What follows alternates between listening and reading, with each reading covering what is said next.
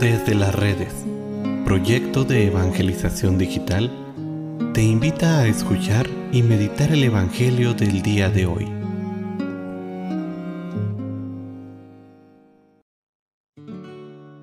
El día de hoy, miércoles 10 de agosto, escuchemos con atención el Santo Evangelio según San Juan.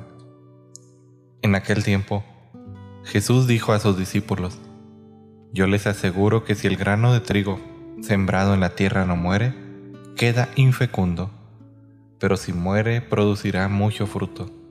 El que se ama a sí mismo se pierde, el que se aborrece a sí mismo en este mundo se asegura para la vida eterna.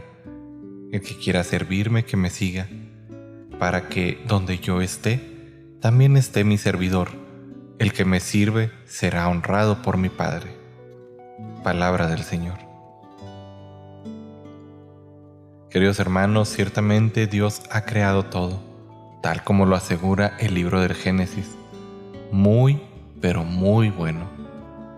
Sin embargo, el pecado ha hecho que a pesar de esta realidad, como dice San Pablo, no todo es conveniente. Y es aquí donde se prueba realmente quién es o no un verdadero cristiano. La tentación suele presentarse indistintamente para todos. Sin embargo, el cristiano, ejercitado en el don de la oración y en la renuncia a sí mismo, y que está convencido de que la vida en Cristo vale la pena para realizar cualquier renuncia, es aquel que es capaz de renunciar a todo aquello, aunque se presente bajo una apariencia de bien. Él sabe que las cosas o la renuncia de ciertas cosas lo conducirá a la amistad con Dios y al contrario, el no renunciar a aquellas cosas que aunque aparentemente sean buenas, pueden llevarlo a una enemistad con Dios.